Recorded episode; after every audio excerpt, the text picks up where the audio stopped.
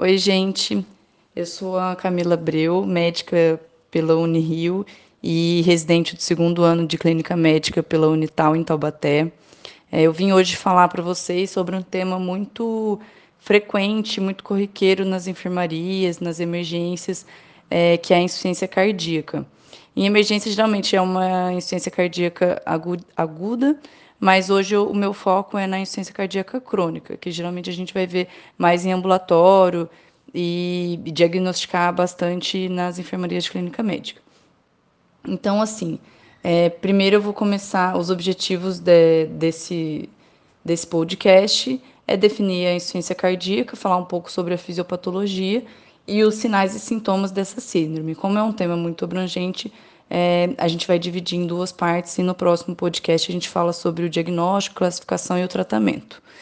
Então, assim, a função do nosso coração é normal é bombear o sangue de acordo com as demandas dos tecidos para todos os órgãos do nosso corpo. Então, a partir do momento que o nosso coração é incapaz de bombear o sangue é, para atender essas demandas e necessidades metabólicas tissulares, né, dos nossos tecidos, ou que para poder fazer e atender essas demandas, ele precisa é, elevar muito as pressões de enchimento dos ventrículos, que a gente vai ver mais para frente. É, essa síndrome, então, a síndrome da insuficiência cardíaca, ela pode ser causada por alterações estruturais no coração ou funcionais e vai dar origem a sinais e sintomas típicos é, resultantes de baixo débito, porque esse coração insuficiente não é capaz de atender às demandas dos tecidos, ou é consequente dessas elevadas pressões de enchimento é, do coração, que seriam a síndrome congestiva principalmente. A insuficiência cardíaca crônica tem natureza progressiva e persistente, diferentemente da insuficiência cardíaca aguda, que são alterações muito rápidas que necessitam de abordagem urgente. Né? O coração não tem tempo de se adaptar e, e fazer ter resposta compensatória igual na crônica. Então, a fisiopatologia da insuficiência cardíaca. É, o ciclo cardíaco, né, a normalidade do o, o ciclo cardíaco normal, a gente recebe o sangue do corpo pelas veias cava até o átrio direito, ele se comunica com o ventrículo direito pela válvula tricúspide, depois ele manda esse sangue para o pulmão pela artéria pulmonar. Essa artéria pulmonar vai se ramificando em, em vários vasinhos cada vez de calibre menor até dar origem ao sistema veno-capilar pulmonar, onde o, o, o, sangue vai ser oxigenado junto com os alvéolos. E aí depois esse sangue retorna pelas veias pulmonares até o átrio esquerdo, se comunicando com o ventrículo esquerdo pela válvula mitral, e depois esse sangue é bombeado para o resto do corpo pela, pela artéria aorta. É a fase de contração, que é a sístole, que é quando o coração bombeia esse sangue para frente, e a fase da diástole, que é quando ele relaxa e tem o enchimento dos ventrículos para ele poder depois bombear para o corpo. Nessa fase da diástole, quando o coração relaxa, ele diminui sua pressão pela dilatação dos ventrículos para poder receber esse sangue. E esse enchimento ventricular é, são as, é as custas de baixas pressões. E geralmente essas pressões é, do ventrículo esquerdo com o átrio esquerdo é, se equivalem, né, em torno de 8 milímetros de mercúrio. Do lado direito do coração, as pressões são um pouco menores, 3 milímetros de mercúrio, e elas se equilibram com as pressões é, tanto pulmonares quanto sistêmica. Então, assim, qual é o problema? A partir de quando a gente começa a ter um problema é, cardíaco? Na insuficiência cardíaca, esse coração, por algum motivo, que a gente vai ver mais para frente, é, ele começa a ter sobrecarga ventricular. Ou por uma pressão alta, mal controlada, né, a hipertensão arterial sistêmica, que aí aumenta a pós-carga, ou por um aumento de volume mesmo, paciente muito hipervolêmico, que aumenta a pré-carga, é, insuficiência valvar também aumenta a pré-carga. Então, algumas condições vão gerar uma sobrecarga ventricular, e aí esse, esse coração vai responder de alguma fórmula, de alguma forma, que é o remodelamento cardíaco. Então, assim, definição de remodelamento cardíaco, que é a, o principal da fisiopatologia da IC, é a resposta do miocárdio à sobrecarga hemodinâmica, né, a essa sobrecarga ventricular, e ao efeito dos mediadores neuromorais elevados que a gente vai ver é, mais para frente.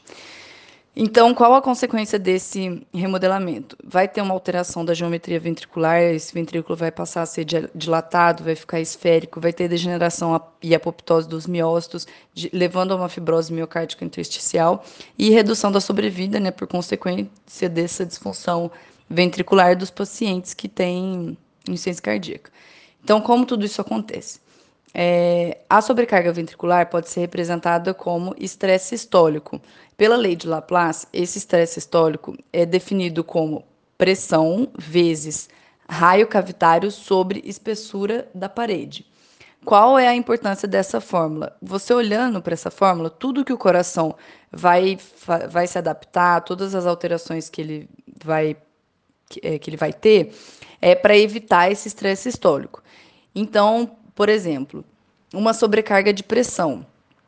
Como o estresse sistólico é igual a pressão vezes o raio sobre a espessura da parede, é, quando eu tenho uma sobrecarga de pressão, que seria é, caracterizada por uma pós-carga excessiva, por exemplo, uma hipertensão arterial mal controlada, uma estenose aórtica em que esse coração tem que fazer muito mais força para mandar o sangue para frente, é, a gente vai ter esse estresse sistólico causado pelo aumento da pressão.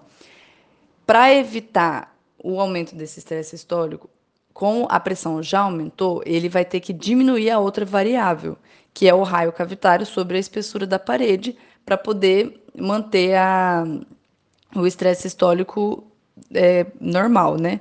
Elas seriam inversamente proporcionais. Então, se eu aumento a pressão, eu tenho que diminuir o raio sobre a espessura da parede.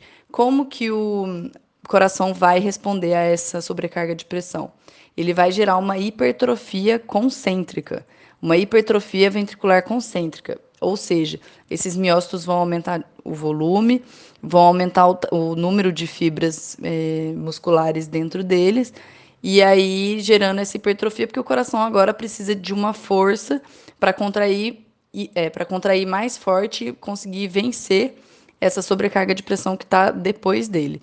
É, no eco, a gente vai ver isso como uma parede ventricular esquerda maior que 11 milímetros é, e redução da cavidade. Mas o problema é que só, hiper, é, só essa HVE concêntrica ela já vai aumentar o consumo de O2 pelo miocárdio, vai gerar uma isquemia subendocárdica e o que vai prejudicar né, a função diastólica ventricular, o aumento, vai aumentar o risco de arritmias ventriculares e até de morte súbita, só por essa resposta compensatória do coração. Além disso, a gente tem a sobrecarga de volume também, que seria uma pré-carga excessiva. Então, a quantidade de sangue que está chegando no ventrículo é maior do que ele consegue se adaptar, do que ele está acostumado. E isso pode ser por uma regurgitação da válvula mitral ou aórtica, que além do sangue normal que chega, ele tem que lidar com esse volume que regurgita né, é, dessa insuficiência valvar. É, e isso, para ele acomodar todo esse volume, o ventrículo vai naturalmente se dilatar. Portanto, nesse caso, o estresse sistólico vai ser gerado pelo aumento do R, que é o raio cavitário, porque ele vai ter um aumento ele vai ter essa dilatação ventricular para poder acomodar essa, essa pré-carga excessiva. Para evitar o estresse sistólico, o coração vai fazer o quê? Ele vai gerar uma hipertrofia ventricular esquerda excêntrica, é diferente. A concêntrica é aquela hipertrofia da hipertensão.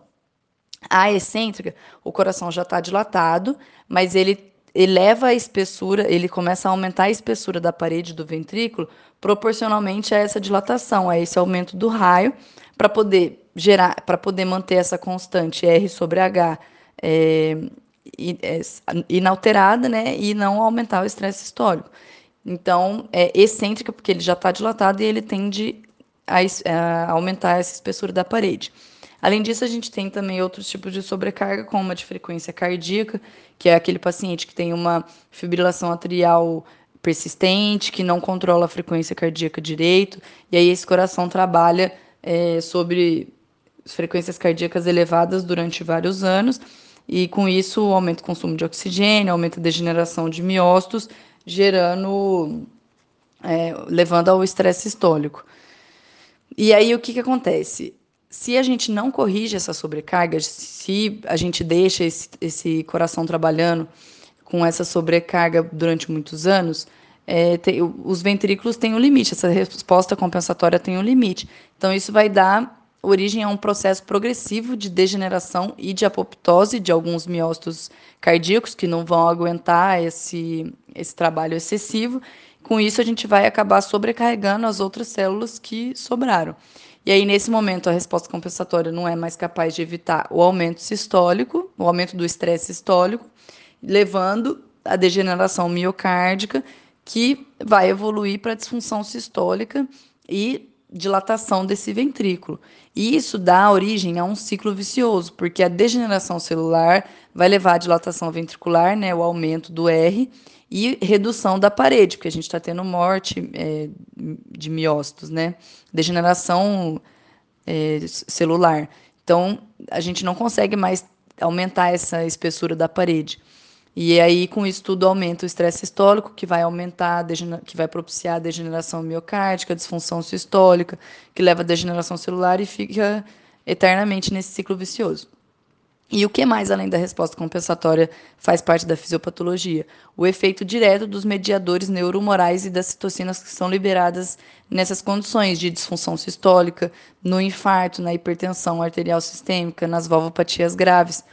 Então, além do, do efeito direto, é, como a aldosterona, que leva à fibrose intersticial miocárdica, a angiotensina 2, as citocinas, a noradrenalina, leva à degeneração e apoptose, além de vasoconstrição arterial, é, aumentando ainda mais essa pós-carga. Além desse efeito direto, como eu tive, como a gente viu esse ciclo vicioso levando a uma disfunção sistólica, esse coração não vai conseguir mais ter um débito cardíaco adequado de acordo com a demanda do tecido.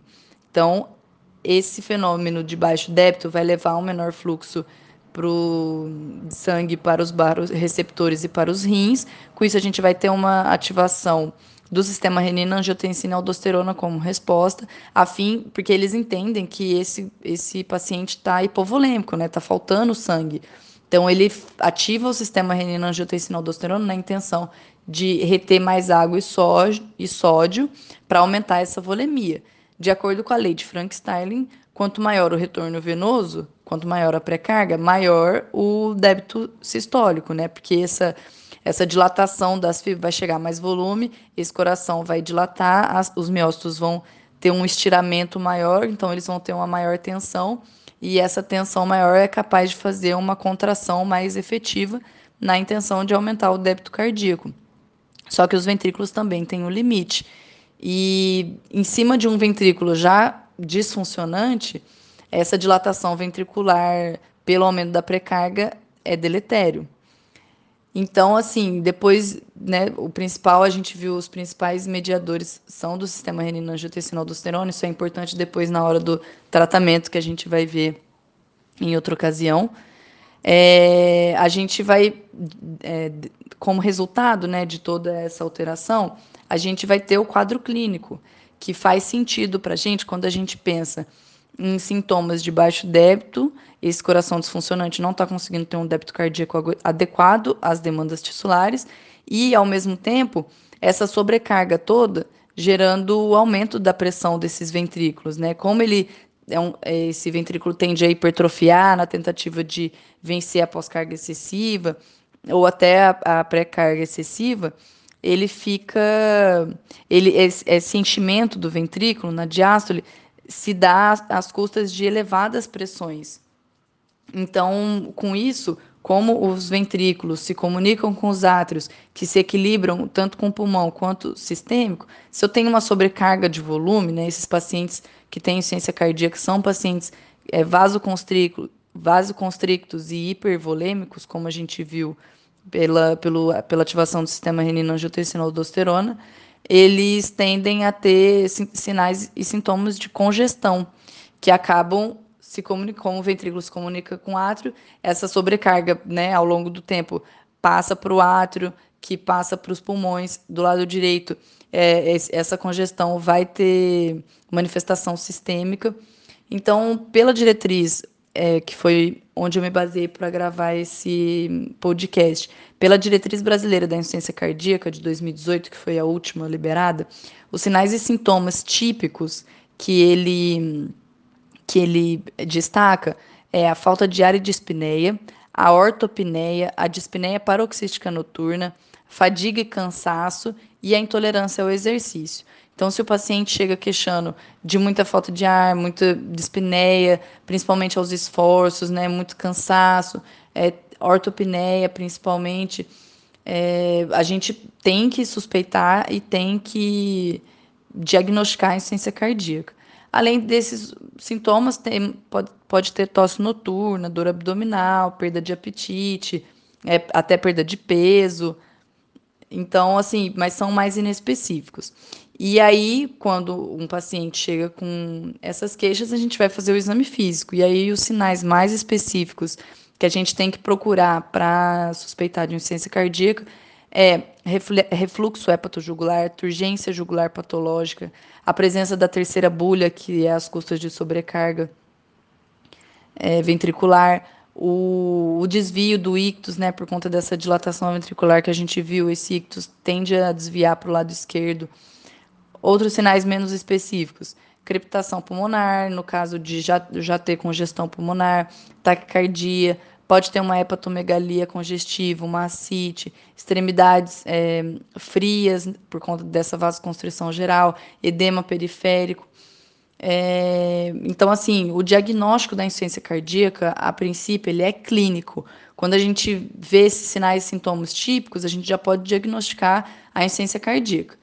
E aí, depois, como para confirmar o exame de escolha pela diretriz é o ecocardiograma. Então, a indicação é na avaliação inicial de todos os pacientes com suspeita de insuficiência cardíaca, a gente vai realizar o ecocardiograma. Transtorácico, principalmente, que é o que a gente mais tem acesso, é não invasivo, é o exame de escolha. E aí, com ele, a gente vai avaliar as dimensões das cavidades, o funcionamento ventricular, né, a, a contratilidade, a função sistólica e diastólica, as pressões né, a, que esse ventrículo, é, as pressões sistólicas e diastólicas. É, as válvulas, a gente consegue avaliar o funcionamento dessas válvulas, a anatomia. Então, são vários, várias questões que a gente pode avaliar no eco, mas a principal delas, que vai servir para a gente como classificação e depois para o tratamento, é a fração de ejeção do ventrículo esquerdo. E atenção ao, ao tipo de déficit de contratilidade, caso tenha no eco, quando esse déficit de contratilidade for segmentar, ele fala a favor de uma isquemia. Então, só aquela parte do ventrículo morreu e está disfuncionante. Quando é um déficit de contratilidade global, é, então, geralmente é por uma pós-carga excessiva, tipo hipertensão arterial sistêmica, que a gente viu que causa a HVE concêntrica e acaba gerando um déficit global, né, uniforme. É, mas muitas vezes a gente vê em aula, em prova, né, critérios diagnósticos da insuficiência cardíaca que tem o famoso critérios é, de Framingham, mas o, a diretriz nem, nem coloca mais, nem, nem usa né, muito como confirmação do diagnóstico, mas para a gente poder saber que existe, e algumas provas pedem às vezes, a gente precisa de dois critérios maiores ou um maior e dois menores. Esses maiores seriam os, os sinais e sintomas mais típicos que a gente viu, mais específicos da insuficiência cardíaca como a dispneia paroxística noturna ou ortopneia, a turgência jugular patológica, a crepitação pulmonar, cardiomegalia no raio-x, edema agudo de pulmão, a presença da terceira bulha, é, o aumento da altura do pulso jugular, que a gente viu, o refluxo hepatojugular, perda de peso em cinco dias é, de diurético terapia maior que 4,5 quilos. Esses seriam os critérios maiores. Os menores é o edema maleolar bilateral, tosse noturna, dispneia ao esforço, hepatomegalia, derrame pleural, diminuição da capacidade vital, frequência cardíaca maior que 120, que seriam os menores, seriam né, causas menos específicas que outras condições podem gerar. E quando, diante de um paciente com insuficiência cardíaca, quais exames né, complementares eu preciso pedir? É obrigatório na abordagem inicial eu pedir um hemograma completo, eletrólitos, né, sódio, potássio, é, incluindo cálcio e magnésio, ureia, creatinina para avaliar a função renal desse paciente, a glicemia, o perfil lipídico, é, função hepática, o TSH para a gente avaliar a fun função tireoidiana, o eletrocardiograma e o raio-x de tórax. Esses exames, é, a princípio, podem auxiliar tanto na como um fator de descompensação que esteja piorando essa insuficiência cardíaca, por exemplo, uma anemia, uma disfunção tireoidiana, é, alteração nos eletrólitos, alteração da função renal, como depois também para segmento desse paciente, né, no tratamento, a função renal vai ser muito importante, os eletrólitos vão ser importantes, que a gente vai ver mais para frente. Além de que anemia e hiponatremia são fatores de mau prognóstico. No eletrocardiograma a gente consegue ver é, se tem alguma arritmia, frequência cardíaca que esteja piorando também a insuficiência cardíaca, ou se já tem sinais de hipertrofia ventricular, que a gente viu que faz parte do da fisiopatologia, né, do remodelamento cardíaco. No raio-x de tórax, a gente pode avaliar outras, avaliar outras causas de dispneia, pneumonia, tuberculose, sinais de condensação, derrame pleural importante e sinais de congestão, cardiomegalia. Então, seria importante nessa avaliação inicial. O ecocardiograma, né, que a gente falou, sempre pedir. E o ecocardiograma também, quando esse paciente tem uma piora muito importante dos sintomas, você pode, é, é, indicado repetir esse ecocardiograma. Não adianta ficar pedindo seriado, não é recomendado muito assim, pedir, ah, eu estou começando a tratar, fico pedindo eco é, para ficar seguindo esse paciente. É basicamente na avaliação inicial e depois, caso esse paciente piore muito, eu peço para reavaliar essa função cardíaca. Ele deixa a critério do, do médico querer pedir é, para avaliar depois a eficácia do tratamento, depois de três a seis meses que ele começou o tratamento. Os peptídeos natriuréticos são muito citados na diretriz. É, ele fala que se a gente tiver acesso, né, se for fácil no seu serviço pedir, é legal pedir, mas não é uma coisa que eu vejo, pelo menos no meu serviço aqui na residência, como rotina. Não vejo os cardiologistas pedindo, a gente não costuma pedir muito na enfermaria por conta de não temos acesso mesmo, é um exame mais difícil. Mas o que, que acontece? O aumento, na insuficiência cardíaca, a gente tem o um aumento das pressões de enchimento dos ventrículos, como a gente falou. E isso estimula a secreção de peptídeos natriuréticos, tanto cerebrais quanto atriais, que eles teriam um efeito vasodilatador e natriurético. Seria como se fosse uma contrarregulação da ativação neuromoral que a gente viu do sistema renina-angiotensina-aldosterona, ele tentaria compensar a vasoconstrição e a hipervolemia que esses neuro, esses mediadores neuromorais causam. É, e aí, na insuficiência cardíaca, praticamente sempre vai tá, vão estar elevados, né? Porque eles têm esse efeito vasodilatador e natriurético, na intenção de compensar. É, na, a diretriz fala, assim, os principais efeitos, é, a principal indicação de uso desses peptídeos seria pelo valor preditivo negativo. Então, eles são mais importantes na hora de excluir a insuficiência cardíaca do que diagnóstica mesmo. Então, se eu estou na dúvida se esse paciente tem mesmo insuficiência cardíaca ou não, eu peço os peptídeos natriuréticos. Se eles vierem abaixo do valor de referência, você pode procurar outra causa. Isso não é insuficiência cardíaca. E eles também são biomarcadores de prognóstico na insuficiência cardíaca. Então, níveis elevados é, de peptídeos natriuréticos, principalmente o BNP e o ProBNP, que foram o NT-proBNP, que foram os estudados mesmo para a insuficiência cardíaca, é, níveis elevados estão relacionados a pior mortalidade, a maior taxa de hospitalização, então é um mau prognóstico. É, na, na emergência, esse valor de referência é um pouco maior, para o BNP menor que 100 e o NT-proBNP menor que 300, então, chega um paciente com muita falta de ar, queixando de dispneia na emergência, eu estou na dúvida se é um quadro de ser descompensado ou não. Se vem negativo, eu posso excluir e procurar outras causas. Não é insuficiência cardíaca. E no ambulatório, a mesma coisa, mas o valor de referência é um pouco menor. Para o BNP, menor que 35,50 e NP pro BNP menor que 125. Isso, né, se eu peço os peptídeos vêm abaixo desse valor, aí se é improvável, eu procuro outras causas.